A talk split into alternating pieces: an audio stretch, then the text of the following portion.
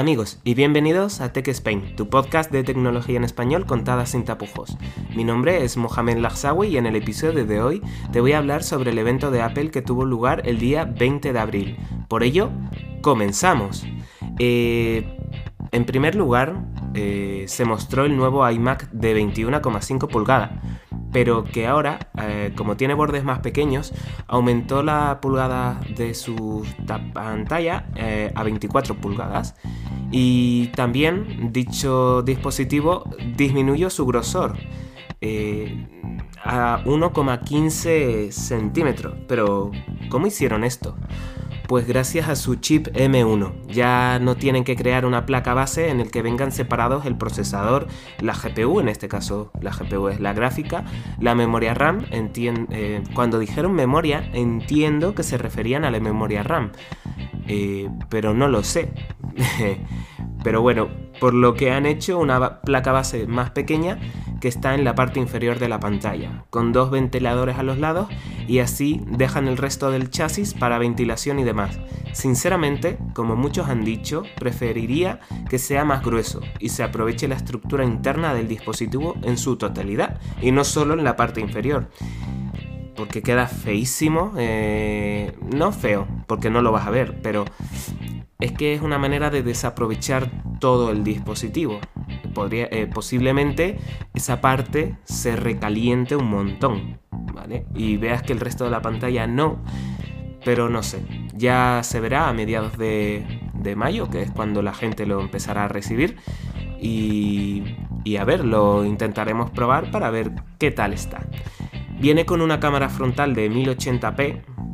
Eh, recordemos que todos los iMac y todos los MacBook en el pasado tenían una cámara de 720p frontal. Por lo tanto, el precio que pagabas por un dispositivo de, este tipo con que, y que tuviera una cámara de 720p que sí, te lo podía vender como HD cámara y todas esas cosas, pero la calidad no era la acorde al precio que estabas pagando. En esta ocasión no tiene logo en la parte frontal, sino solo lo tiene en la parte trasera. Dime tú quién va a ver eso. Eh, al igual que el conector de auricular jack, es decir, el de los auriculares, de 3,5 pulgadas se ha trasladado a un lateral y no en la parte trasera como consecuencia del grosor, ya que muchas veces si coges unos auriculares el conector jack eh, mide más de 1,15 centímetros, por lo tanto el ponerlo en la parte trasera haría que tengas que atravesar todo eh, el dispositivo, todo el ordenador para poder conectarlo. Por lo tanto era normal.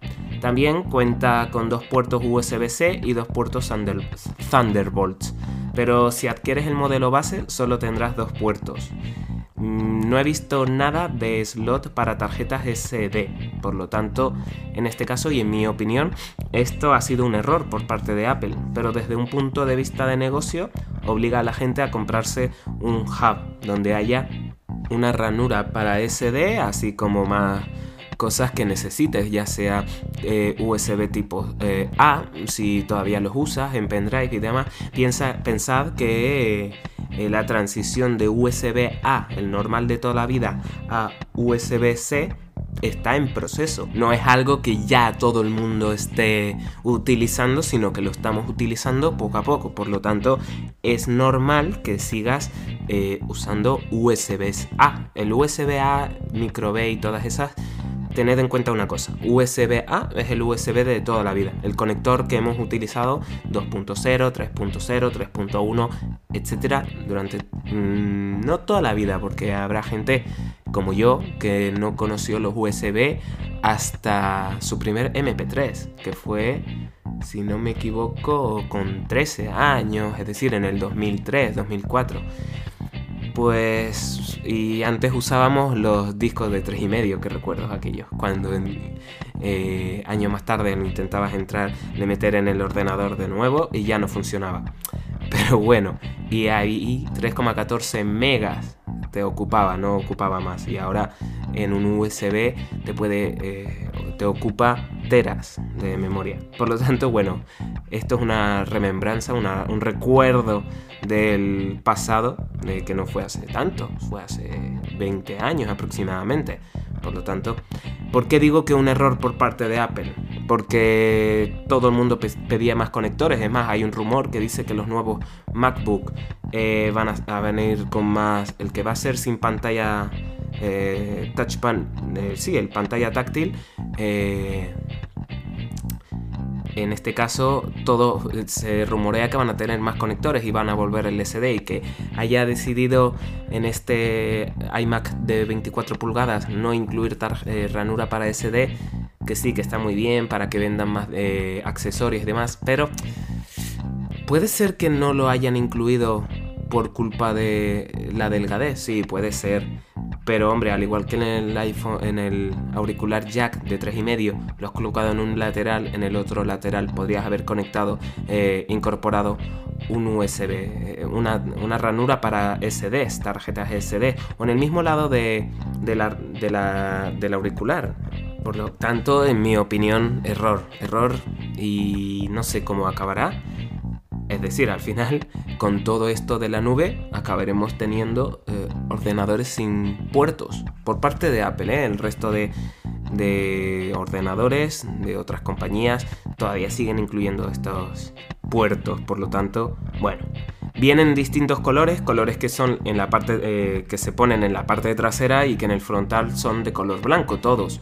Aquí pienso como el youtuber Marcus Brownlee, es decir, uno de los techtubers más famosos del mundo ¿vale? Eh, creo que tiene 14 millones de seguidores en YouTube, dijo en un vídeo, cuando hablaba de los nuevos iMac, que era un dispositivo feo, ¿vale? Y además la parte trasera de una pantalla, que es algo que verás el primer día cuando lo compres, pero que no volverás a ver salvo que vayas a conectar algo o moverlo de sitio.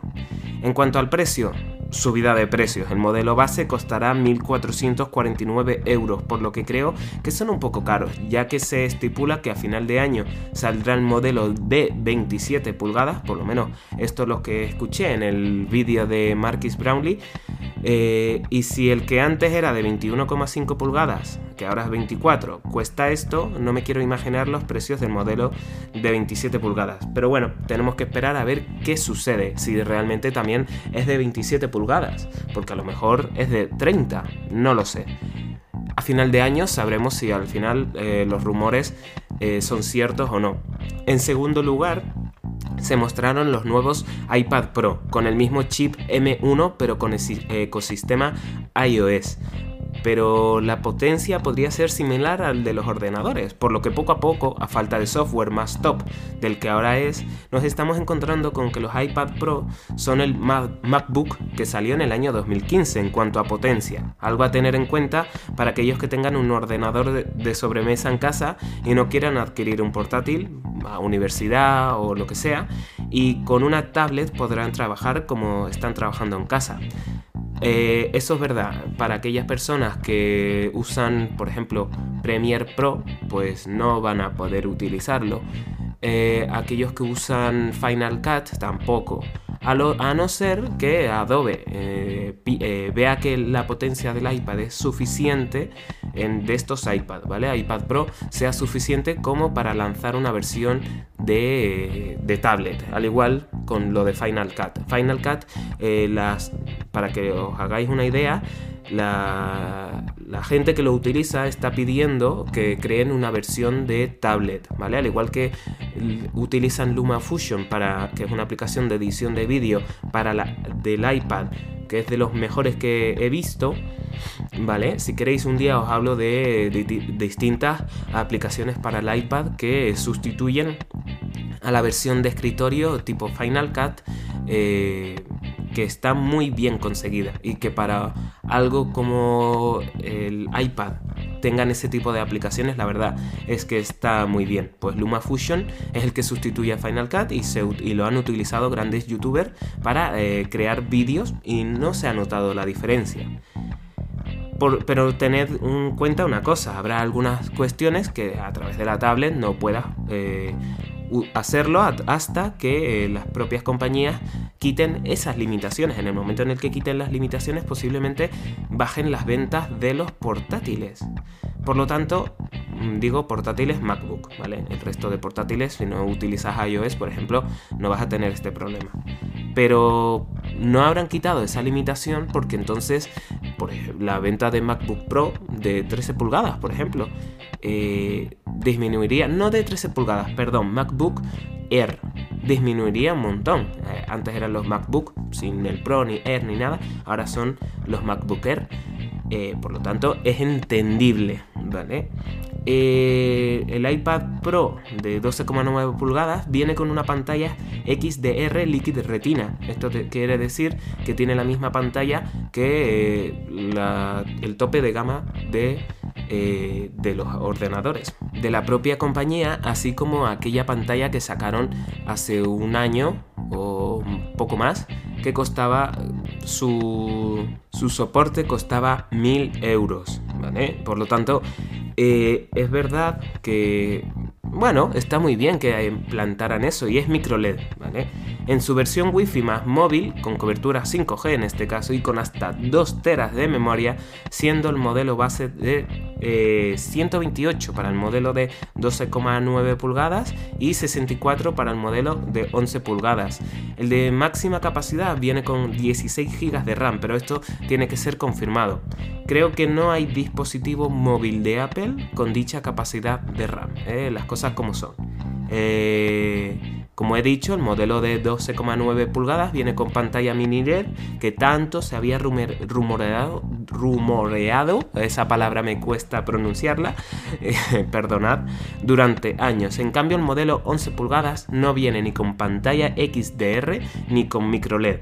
¿Por qué? Porque es menos, cuesta menos y la gente eh, que quieran ese tipo de pantallas van a tener que desembolsar el dinero. Es una estrategia comercial porque me apuesto lo que quieras a que, en unos años el modelo de 11 pulgadas, si sigue existiendo, porque a lo mejor cambian de estrategia y sacan una de 12 y el otro es de, el de 12,9 13, 15, lo que sea, ¿vale? Si en un par de años veremos que tanto el dispositivo inferior, el de 11 pulgadas, como el de 12,9 tendrán el mismo tipo de pantalla, XDR micro LED, o incluso el de 12,9 tendrá una mejor pantalla, y así, bueno, ¿Notarás diferencia? Pues es que no lo he visto en persona, por lo tanto no sabría decirte. Posiblemente no notes mm, diferencia. Eh, yo estoy encantado, tengo el modelo de 2018 y la verdad es que estoy encantado con la pantalla que tiene, la fluidez y demás. En su cámara frontal, en este caso, tiene un ultra angular con una nueva tecnología llamada encuadre centrado, que hará que las videollamadas siempre estén en el centro de la imagen, es decir, que te persiga. Bueno, está muy bien esa idea. Eh, no es algo que me llame mucho la atención. Yo cuando hago una videollamada no me pongo a caminar. Sí, puedo caminar por casa, pero no creo que sea interesante si estás hablando con alguien el ponerte a cocinar. Bueno, puedes ponerte a cocinar, sí, pero no sé, no es una idea que a mí me llame mucho la atención. A lo mejor estoy equivocado y es algo que, no, no podíamos vivir sin él. No lo sé, ¿eh? es mi opinión y la verdad es que no, no sabría qué decir. Me parece una chorrada, hablando bien y pronto se ha cambiado el conector de un USB-C a Thunderbolt, pero compatible con cables USB-C, ya que la forma es la misma. Eh, la diferencia, Thunderbolt hasta 40 GB por segundo de ancho de banda, es decir, de transmisión de, de datos, y en cambio el USB-C creo que son unos 5 GB y demás. En definitiva, una locura de transmisión. Los precios son el de 11 pulgadas, el modelo base, 879 eh, euros, para el de 64 gigas, hasta los 2.089 euros el modelo de 2 terabytes. Eh, el que se compra el modelo de 11 pulgadas puede que llegue a ocupar los 2 teras, pero si ocupas 2 teras en datos, eh, no sé qué trabajo tienes.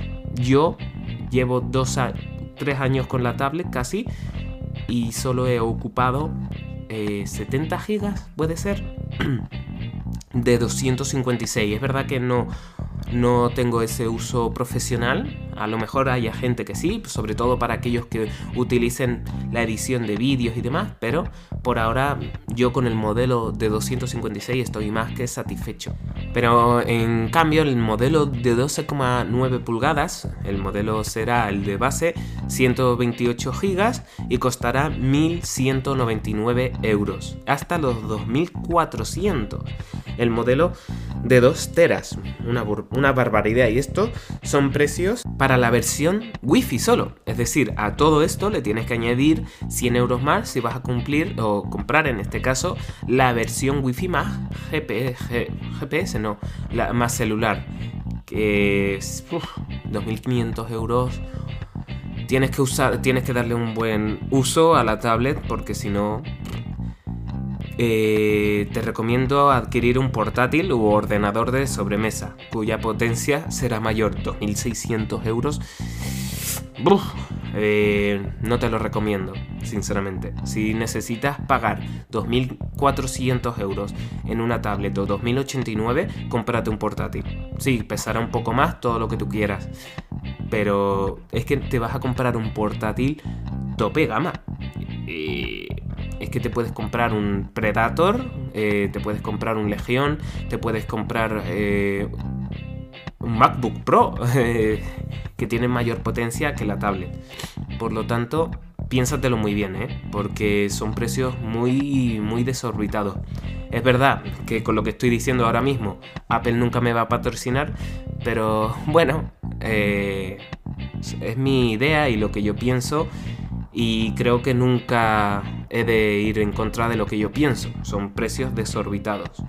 Pero bueno, en tercer lugar, y era lo más esperado de este evento y lo que yo por lo menos llevaba tiempo ya esperando, es el nuevo producto. Son nuevo producto de Apple son los AirTags, tan rumoreados desde hace un año en hace un año, sí, a principios eh, del año 2020 empezó a rumorearse de que iban a salir los AirTags y se pensaba que iban a salir en el evento de marzo. Cuestión de la pandemia y demás, al final no salió. Pero bueno, son los, es un dispositivo similar a los Tile o Tile en español, pues mal hablado. Pero si no sabes lo que son los Tile, no te preocupes, yo te lo explico. Es un dispositivo que te dice dónde se, eh, se encuentra aquello que has perdido, llaves, mochilas, etc. En este caso, ese dispositivo va colocado eh, a esas llaves, a esa mochila o a lo que le quieras poner. Por ejemplo, eh, la gente lo colocaba en la maleta, así sabe más o menos dónde se encontraba. En este caso, debes tener eh, el AirTag unido a las llaves. Por ejemplo, para el modelo que ha sacado Apple no tiene medio para unirlo a unas llaves por, decir algo, a menos que compres su llavero, que se vende por separado. Los Tile, en este caso, sí tenían un agujerito que podías engancharlo, un hilo o lo que sea, a lo que querías eh, ponerlo, ya sea maleta, mochila, llaves, etc. Si eres de los que va a comprar un AirTags, te recomiendo las carcasas de terceros y no las de Apple. ¿Por qué? Te ahorrarás unos 20 euros. Y ya has dicho, no me va a patrocinar nunca.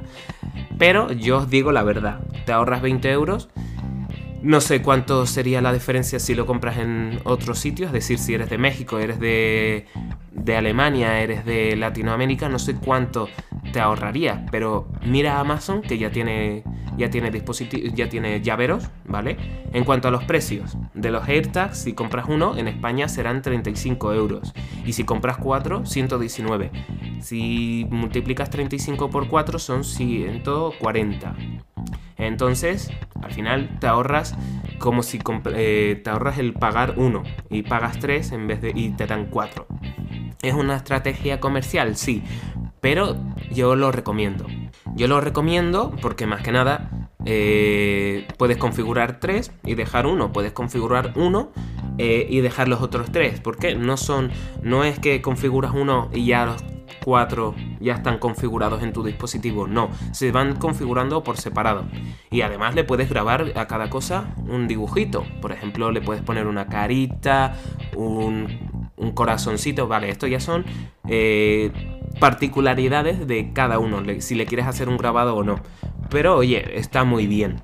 Eh, para el precio que tiene y para lo que hace, eh, podéis ver muchos vídeos en YouTube. Yo no tengo la suerte de tener ningún AirTags, eh, por lo tanto, en este caso no puedo deciros qué tan bueno es. ¿Lo adquiriré? Posiblemente sí. ¿Por qué? Eh, si eres de las personas, yo no soy de las personas que pierden las llaves eh, continuamente, pero si eres de los que se sienta más seguro con esto, pues adelante te lo recomiendo. Oye, al igual que no te recomiendo el iMac de 24 pulgadas y, no te recomiendo un iPad de 2000 pavos, 2000 euros, sí te recomiendo este dispositivo. ¿Por qué? Porque es útil. Eh, habrás escuchado que yo recomiendo un producto cuando de normal te digo que no compres algo. Pues es que sí le veo utilidad y mucha. Por lo menos yo era algo que llevaba esperando a que saliera. Desde que empezaron los rumores, allá por fin, dije principios de 2020 y no, a finales de 2019. O sea, principios de 2020. Su funcionamiento, es verdad que si está dentro del rango Bluetooth, te guiará pero si no está en el rango Bluetooth, lo que hace que sea especial es que la utiliza eh, otros dispositivos que se encuentran alrededor. Me explico, si hay gente que pasa al lado de tus llaves perdidas y tienen un iPhone, por ponerte un ejemplo, el iPhone de esa persona cogerá esa información y la lanzará a tu dispositivo para que tú sepas a través de esa red de móviles ¿vale? Sepas tú dónde se encuentra. Incluso si es una llave perdida, ¿vale? Le lanzará a la persona que encuentre ese dispositivo, esas llaves, le lanzará un mensaje en pantalla que le dirá de quién es de quiénes son esas llaves y le pondrá tu número de teléfono o un email en el que podrá ponerse en contacto contigo. ¿Qué pasa si alguien te roba? Es decir, si te quita las llaves y sale corriendo. Bueno, como tiene eso de que te traquea, es decir, te saben que en todo momento dónde está, pues podrás saber tú dónde se encuentran tus llaves, tu mochila, etc. Salvo, oye, que lo quiten, es decir, que lo arranquen y lo tiren y se quede fijo, tú vayas ahí y solo encuentres el AirTag, ¿vale? Pero esa es la parte negativa, es decir, si tienes un tile también te va a pasar eso. Oye, está muy bien, este dispositivo me encantó. ¿Lo tendré? Posiblemente sí, en el futuro. ¿Cuándo? Ya os lo diré. bueno, con esto, con esto termina el evento de Apple. También decirte que sacó un iPhone de 12 en color morado. Es mismo teléfono pero con otro color. Por eso no he hecho una mención especial, un apartado especial para esto. Eh, pero bueno, eh, misma característica, otro color, eh, el color de la primavera. Creo que dijeron, vamos a sacar otro color porque es lo que pedía la comunidad. Espero que te haya gustado el episodio de esta semana. Si es así, dale un like en tu plataforma de podcast favorita y sígueme. A mí me ayudará a que mi podcast llegue a más personas y a que haga más y mejor contenido. Eh, ya sabes, si quieres saber más sobre tecnología, películas o videojuegos contadas sin tapujos, sígueme en mis redes sociales, Twitter e Instagram. Eh, tan solo tendrás que poner la palabra TechSpain, como has hecho para encontrarme en mi podcast, en las distintas plataformas y os saldrá. Os espero en el siguiente episodio aquí, en el podcast de TechSpain. Hasta otra.